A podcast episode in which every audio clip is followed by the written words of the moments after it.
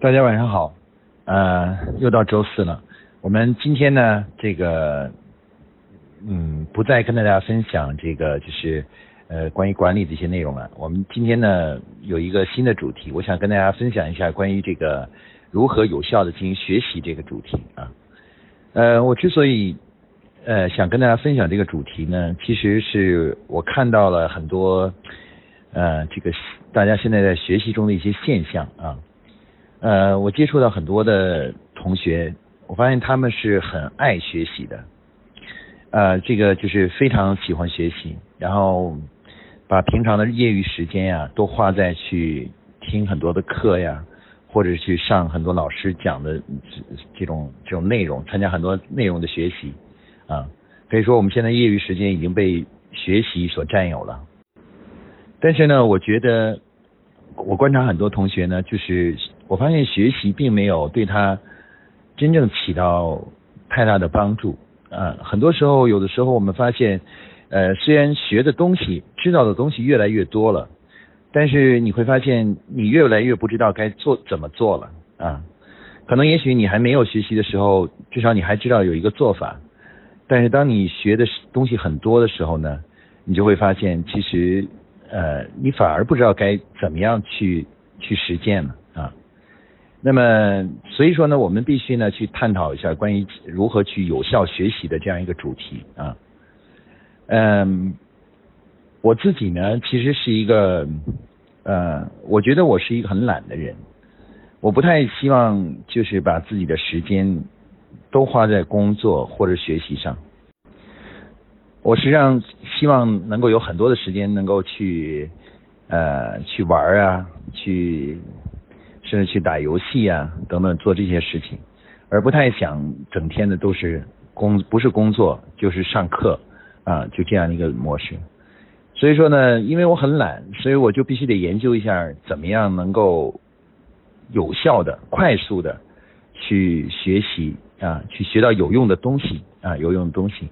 所以这就必须要去磨练自己的学习方法。所以我今天呢，其实是把自己的一些。在过去呢，学习过程中的一些呃经验呢和这个一些方法呢，跟大家沟通一下啊，探讨一下。嗯，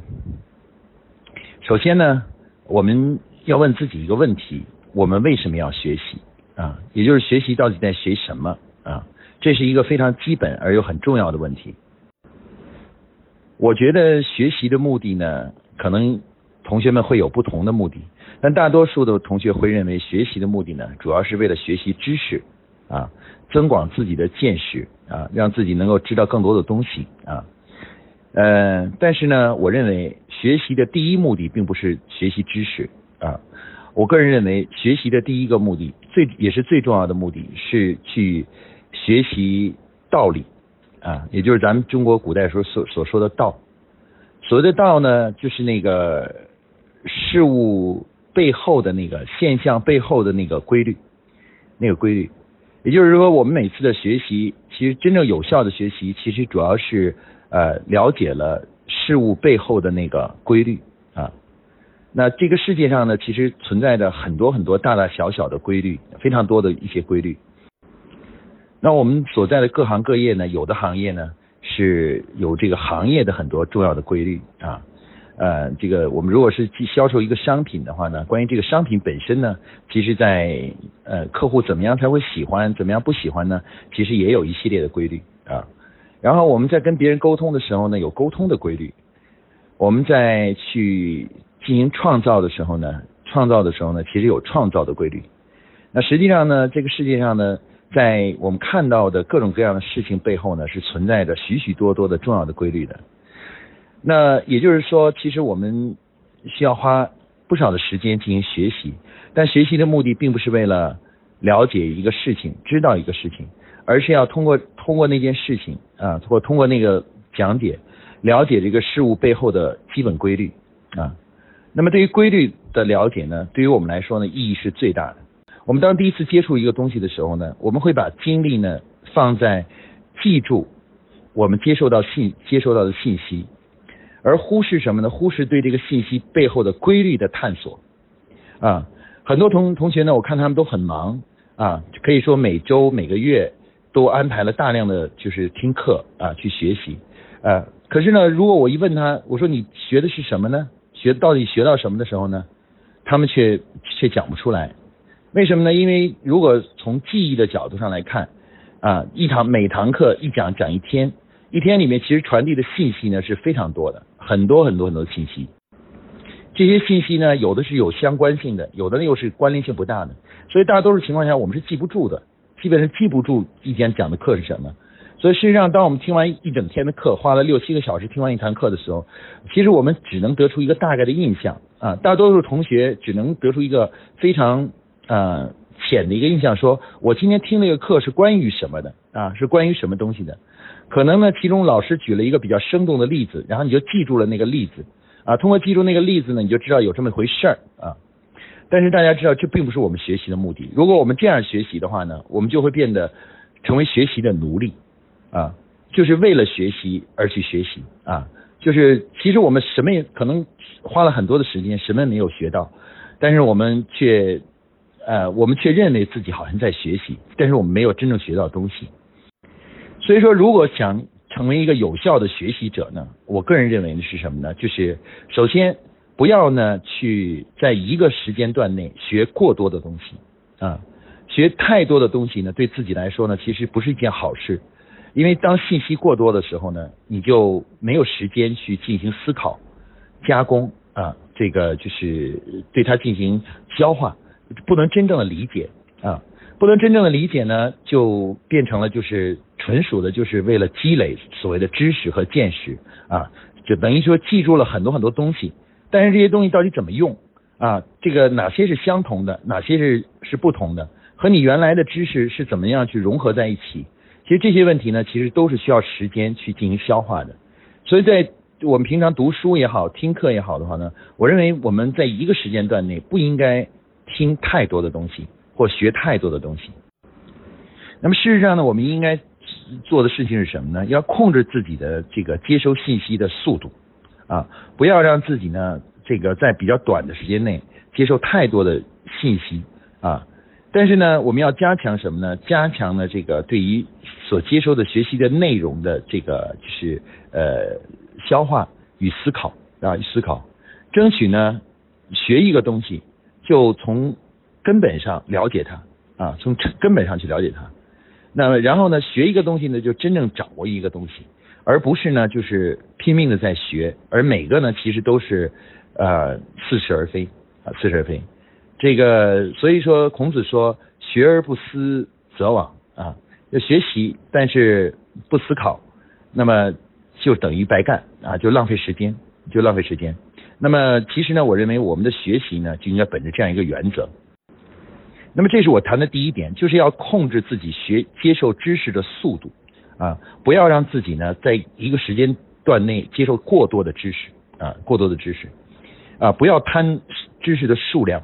要开要学会呢，就是对知识呢要进行深加工啊，把这个知识要进行深加工，要彻底把它消化以后，然后呢才这个才去学习新的知识啊，那么这是第一点。我认为有效学习的第一点就是要控制自己学习的速度啊，不要太快啊。我们很多同学有的时候啊是基于对自己的自信，所谓的自信就是什么？觉得什么东西呢？一听就懂啊，一听我就明白了，我就懂了。但事实上呢，大多数是真正有价值的东西呢，都是猛的一听呢都不能完全弄懂啊。可能有的时候要听很多遍，可能要反复的思考以后才能真正弄懂。所以说呢，这个是我们谈到有效学习的第一点，所以要控制这个信息的接收速度啊，不要呢在短的时间内接收很多很多的信息。那么因此的话呢，就在比如说一个月里面，不要把四个周末全部安排去上课去学习啊，我觉得其实安排一次就已经可以了。然后其他时间呢，其实我觉得应该大家应该多去思考啊，多去思考。那么，那么有效学习的第二个要点呢是什么呢？就是我们我们要谈一下，就是说学，刚才我们已经说了，要控制学习的速度。那么学学了以后，应该怎么样进行有效的思考呢？哎，我们我说呢，我跟大家讲的就是，我觉得应该去进行什么呢？就是对于规律的思考啊。当你学到一个东西呢，要想办法把它还原到基本的规律。那大家可能会说了，说什么是规律呀？啊，这个在古希腊的时候呢，就是古希腊哲学家就提到说说世界上呢，呃，你看到的东西都是不存在的啊，而真正存在的东西就是都是你看不到的啊。这个在古希腊的哲学中就提出了一个存在的概念啊，所谓的存在的概念其实就是事物背后那个规律啊。他说呢，你所有看到的现象，第一次看到，第二次看到，总是会有变化的，是不同的，但是它背后的规律呢却是不变的啊。所以我们说什么是规律呢？规律呢就是在我们所看到的现象的背后，不随着时间和空间而改变的这样一个逻辑，或者是叫做道理啊。中国人呢，就把它称之为叫道啊，称之为叫道。道呢，就是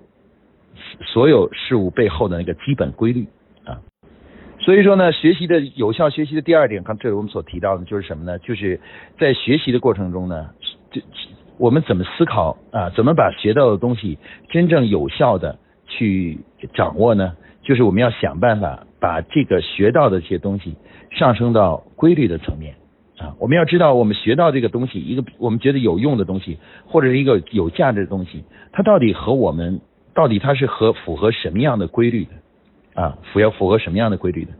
那么这个我们要想办法把这种听到的这些东西啊，然后上升到什么呢？上升到这个一个基本的规律。这样的话呢，其实呢，因为这个规律本身呢，它是与时间无关的，与这个这个空间也没有关系的。啊，它是不随着这个时间发生改变的啊，它是一个就是一个基本的一个逻辑啊，就像牛顿第一定律、第二定律，这就是规律啊。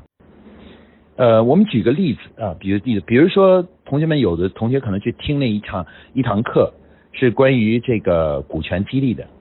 啊，股权激励的。那股权激励这个课呢，可能老师讲了很多啊，怎么是在组织内部推广这个股权激励啊，这个包括期权啊、股权这种模式，讲了很多这个这样的方法啊方法。但是我认为，如果我们的同学在听这个课的时候呢，我们呢听完以后的话呢，我们就要这个什么呢？就是这个去反思一下，就股股权激励这种模式啊，它背后支持这个。这件事情啊，它是一个有用的工作方法，一种管理方法的这个规律是什么？实际上呢，如果我们深入的研究，就发现呢，其实股权期权这个这种模式的推广和实施，它的背后呢，实际上有一个非常重要的组织发展的规律啊，我们把它称为叫什么呢？称为叫利他规律啊，利他规律。也就是说，每一个人要想自己过得好，其实。要想让自己过得好的话，唯一的办法就是想办法能够为他人创造更大的价值啊！只有你为他人创造了更大的价值的时候，你才自己才能过得好。这是一个最基本的一个规律，我们称为叫利他规律啊，利他规律。那么在组织中呢，其实我们推广期权、股权，从本质上来说呢，是对于利他规律的一种在所有权层面的一个贯彻。和呃和这个运用啊运用，那么实际上当你听完一堂这样的一个股权期权的课的时候，如果你能够向上思考，上升到真根本性的规律的时候，这个去呃分析到这个层面的时候，你就能够真正的了解你所学的内容了啊。然后你回头再来看，看看你的方法中是怎么样将利他的规律在每一个步骤中去使用和贯彻的啊贯彻的。这时候呢，你就会发现你呢就能够更清晰的理解各种各样的是方法和办法为什么要那样做啊。那么这个呢，实际上是我们有效学习的另外第二个重要的一个要方法，就是当我们学到任何一个东西的时候，听到任何一个方法或者是现象的时候，我们就要想办法把它还原到规律啊。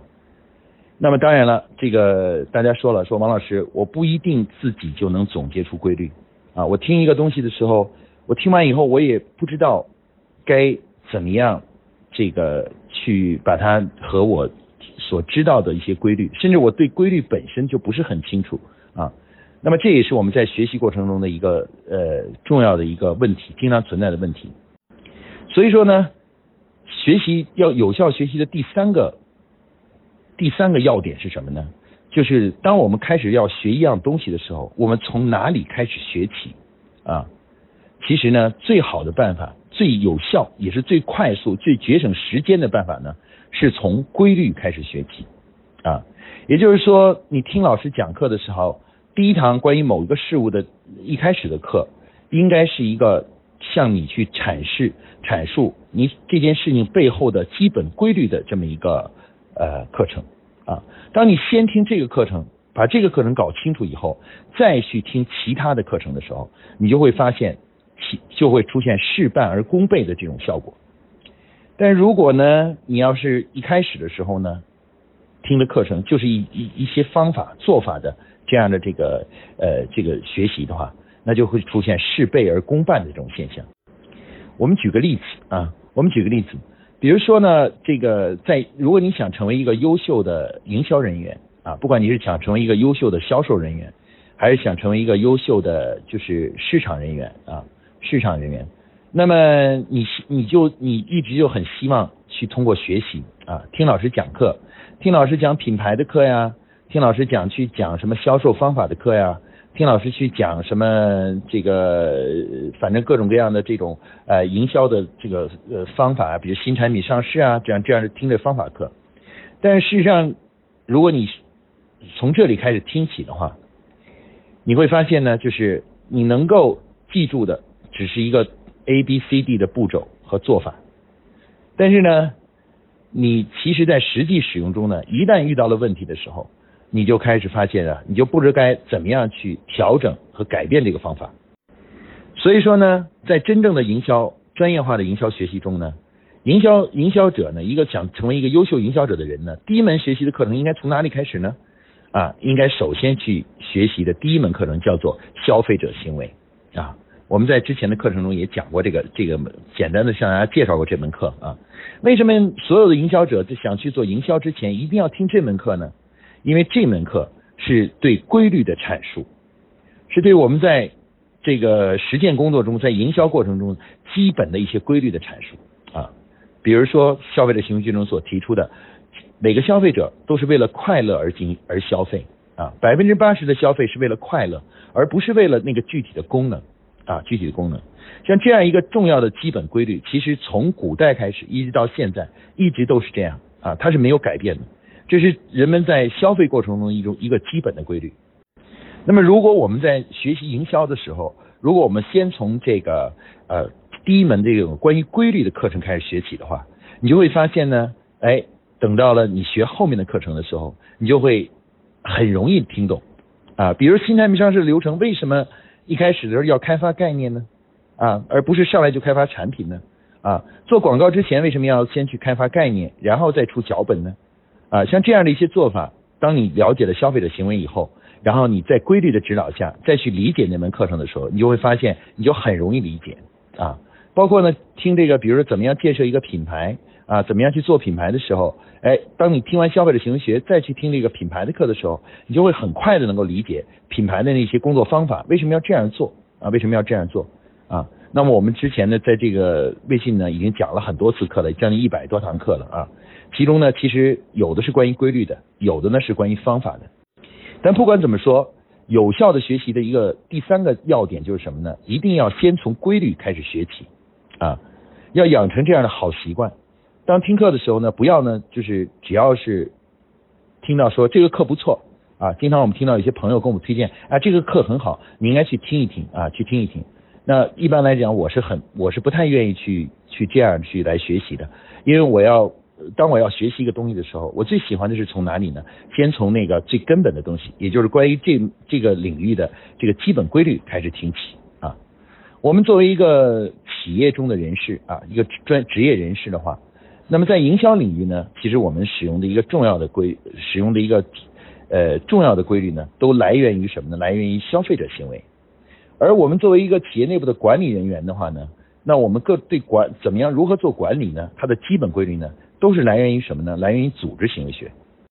所以说，如果让你想要学习更有效率的话，应该先从规律的课程听起，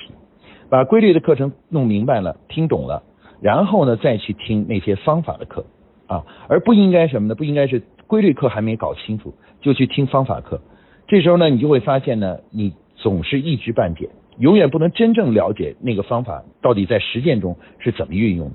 那这个呢，也是我看到了很多同学呢在学习过程中的一个大问题啊。他们很喜欢直接去听，哎，你告诉我这个事情该怎么做，而不愿意去听这个这个做法背后的原理啊。对原理的这个这个学习是不够的。那这种呢，如果是这样做呢，就使得学习的效率呢就很低啊。就真正其实学了半天，记了一大堆的这个笔记，但实际上呢，要说真正有用的东西呢，根本没有学到。所以说呢，如果说我们在学习的时候啊，不用不使用这个正确的方法去学习的话呢，其实呢，学习的效率是很低的。而且呢，当学的内容太多的时候呢，学习本身就成为一种负担啊。也就是说，从某种意义上来讲，学习呢，学的太多，本身就使得你学习的效果就会变弱啊。有超过了一定极限之后，在如果你一味的不了不理解。然后不断去了解呃各种各样的所谓的方法，然后又不知道背后的原理是什么，那么这样的话呢，你学的东西越多，你越不知道该怎么做，一是一个事情该到底怎么做。我看到了很多同学呢，这个嗯经营企业中呢，经常遇到一个问题，就是关于薪酬绩效的问题啊，就是薪酬绩效该怎么做的这样的一个问题。但是呢，大家都喜欢怎么做呢？大家都喜欢去到这个这个市面上看。哪个老师是讲薪酬绩效的啊？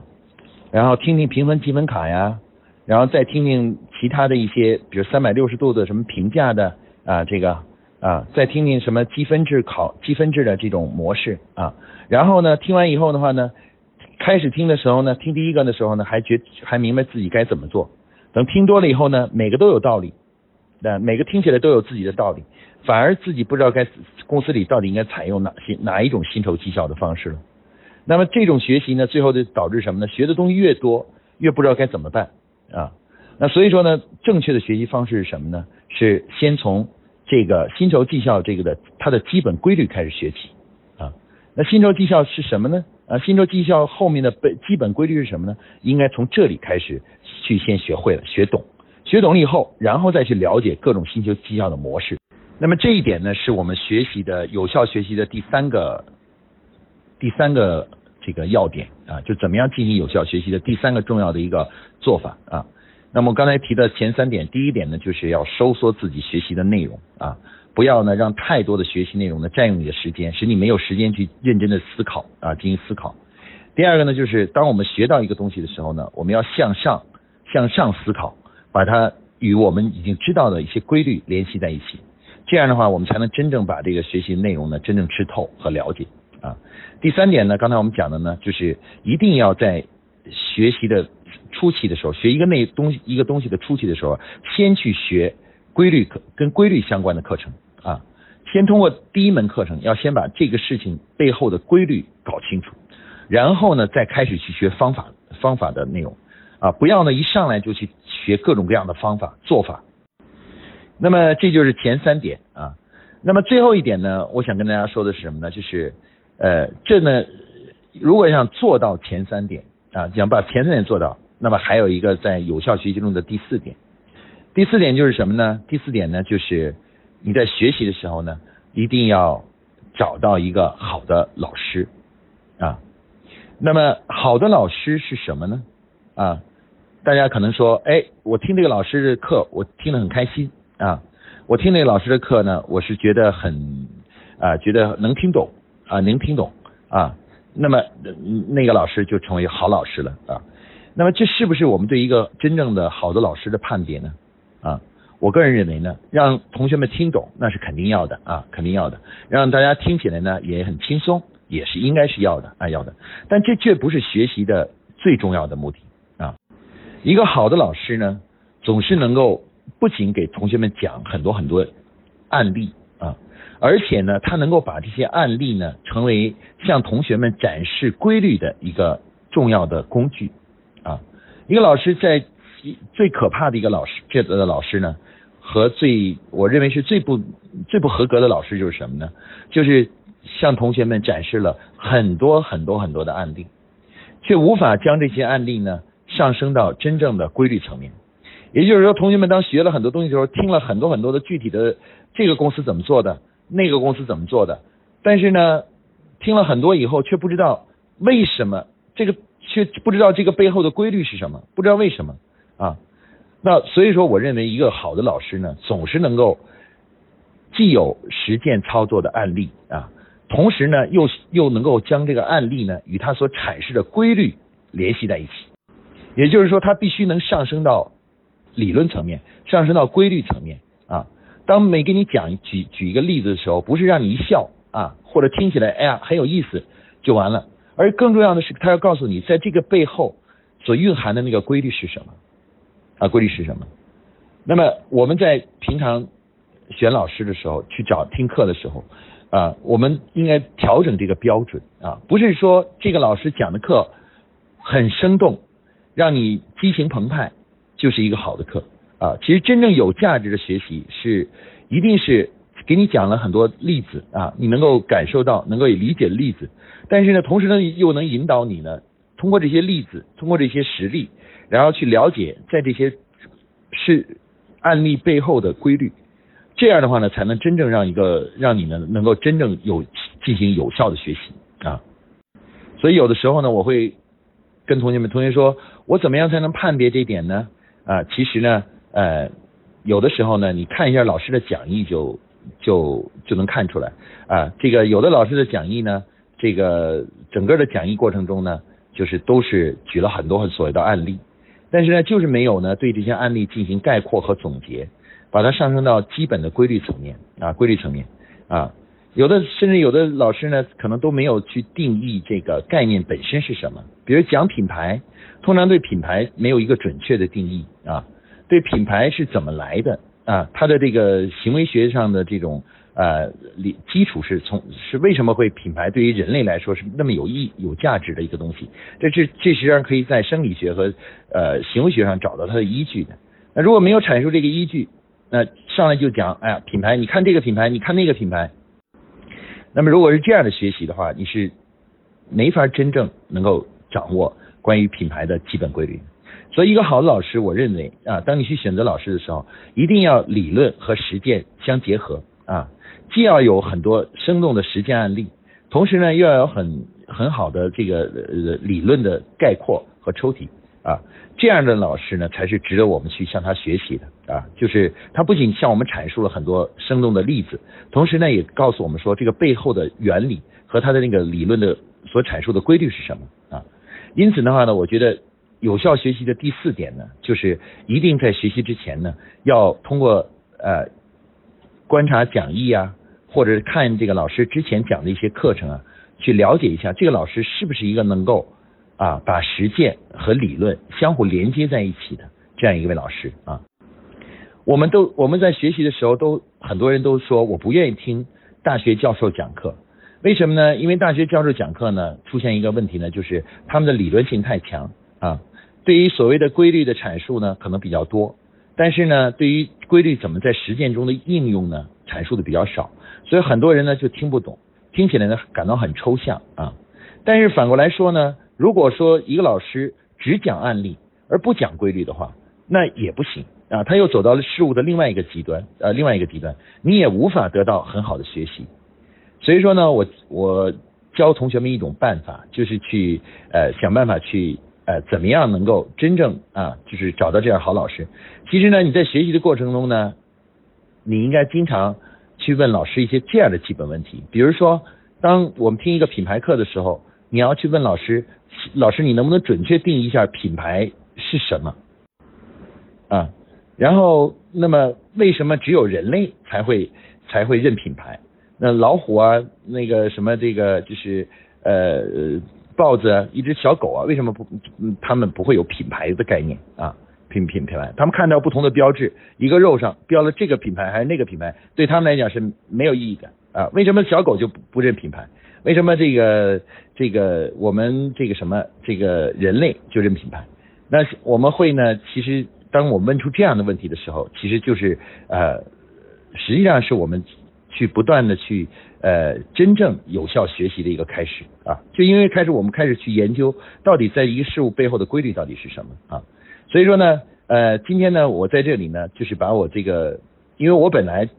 算是个学霸吧，就是这个以前曾经呢也在这个班里呢总是考第一名啊，其实跟同学们说一下，其实学霸本身啊。为什么能成为学霸呢？不是因为他在学习上花的时间很多啊。有些人认为说学霸就是呃呃花了很多时间死记硬背背记啊背了很多东西，那你就错了。要想成为真正的学霸，成为真正的这个就是学习里面盈利这个水平最高的人，一定是掌握了先进的学习方法啊，特别好的学习方法。只有掌握了很好学习方法，你才能真正成为真正的学霸啊。否则的话，你就是再花时间啊，再花很多时间。其实有我的原来在高中的时候，有很多同学学习在学，可以说夜以继继日的学习啊，晚上睡得很晚，早晨起得很早，起来就天天学习，但是他们的成绩始终就上不来啊，就是无法这个成为呃，就是没有太大的进步啊。相反呢，真正学习好的这些同学呢，都学得很轻松啊。为什么呢？因为这是学习方法的问题啊。所以今天呢，我在这里给大家阐述了这个学习的有效学习的这个方法。那呃，我再给大家重复一下啊。第一点呢是什么呢？要注意呢这个呃学习知识的速度啊，不要在一个时间段内这个接受太多的信息和太多的知识。适当呢要呃保护一下自己的大脑，不要让大脑呢接触太多的东西，因为太多的知识来不及消化的话，那就会变成一种负担。啊，就变成一种负担，有的时候让你更不知道该怎么办啊，就是影响你的学习效果。第二点呢，就是什么呢？就是当我们学到一个东西的时候呢，我们一定要学会呢向上思考，把一个学到知道的东西一种方法，把它上升到什么呢？上升到规律层面，看看我们它和我们已知的哪一个规律是有关联的啊。理论上说，一个任何一个有用的东西，一个对的方法。它都都会在理论层面是有一个支撑点的啊，支撑点的，能找到这个规律，哎，这个东西一定就是对的。那么第三点呢，就是什么呢？就是我们一定要在学习的次序上来说呢，我们一定要先从规律课开始学起啊。像刚才我说的，营销要从消费者行为学开始学起，管理要从组织行为学开始学起啊。这个这些，因为这都是基本规律课，先把规律课了解都听懂了，然后再去听具体的方法课。就事半而功倍啊，这是我讲的第三点。那最后一点呢，我讲的第四点就是什么呢？在选择学习的内容或学习的老师的时候呢，一定要注意啊，选择那些呢理论与实践相结合的老师啊，不要去选择只懂理论的老师，但也不能去选择只讲了一大堆的所谓举了一大堆案例的老师。呃，往往这样的老师呢是比较有欺骗性的，因为他们呢那个案例呢会。让你感觉到很生动啊，很有感觉啊，觉得很有意思。但是呢，呃，问题是呃，你花了很多时间学了以后，你会发现在实践中呢，如果没有啊理论作为指导的话，你是不知道该怎么样去用的啊，你没法简单的在把那个他讲到的方法在你的实践中呢加以运用啊。所以说呢，在我们平常在选择老师、选择课程的时候，第四点讲到的就是一定要去选择那些啊理论与实践、规律与案例相结合的这样的课程去听啊。如果发现只讲案例没有规律，或者只讲规律没有案例的话呢，这个一般来说呢，这个呃最好呢，我觉得就可以节省这个时间，就不要去浪费这个时间去听这样的课啊。这样的课呢，其实是有害而无益的。啊，我基本上有给大家这样一个定义，就是说，如果你听的课程，假如没有能够将理论与实践相结合的话，它实际上对于你来说，从某种意义上来说，害呃弊大于利。好，今天呢，关于学习方法的这个有效学习这个主题的分享呢，我就跟大家分享到这里。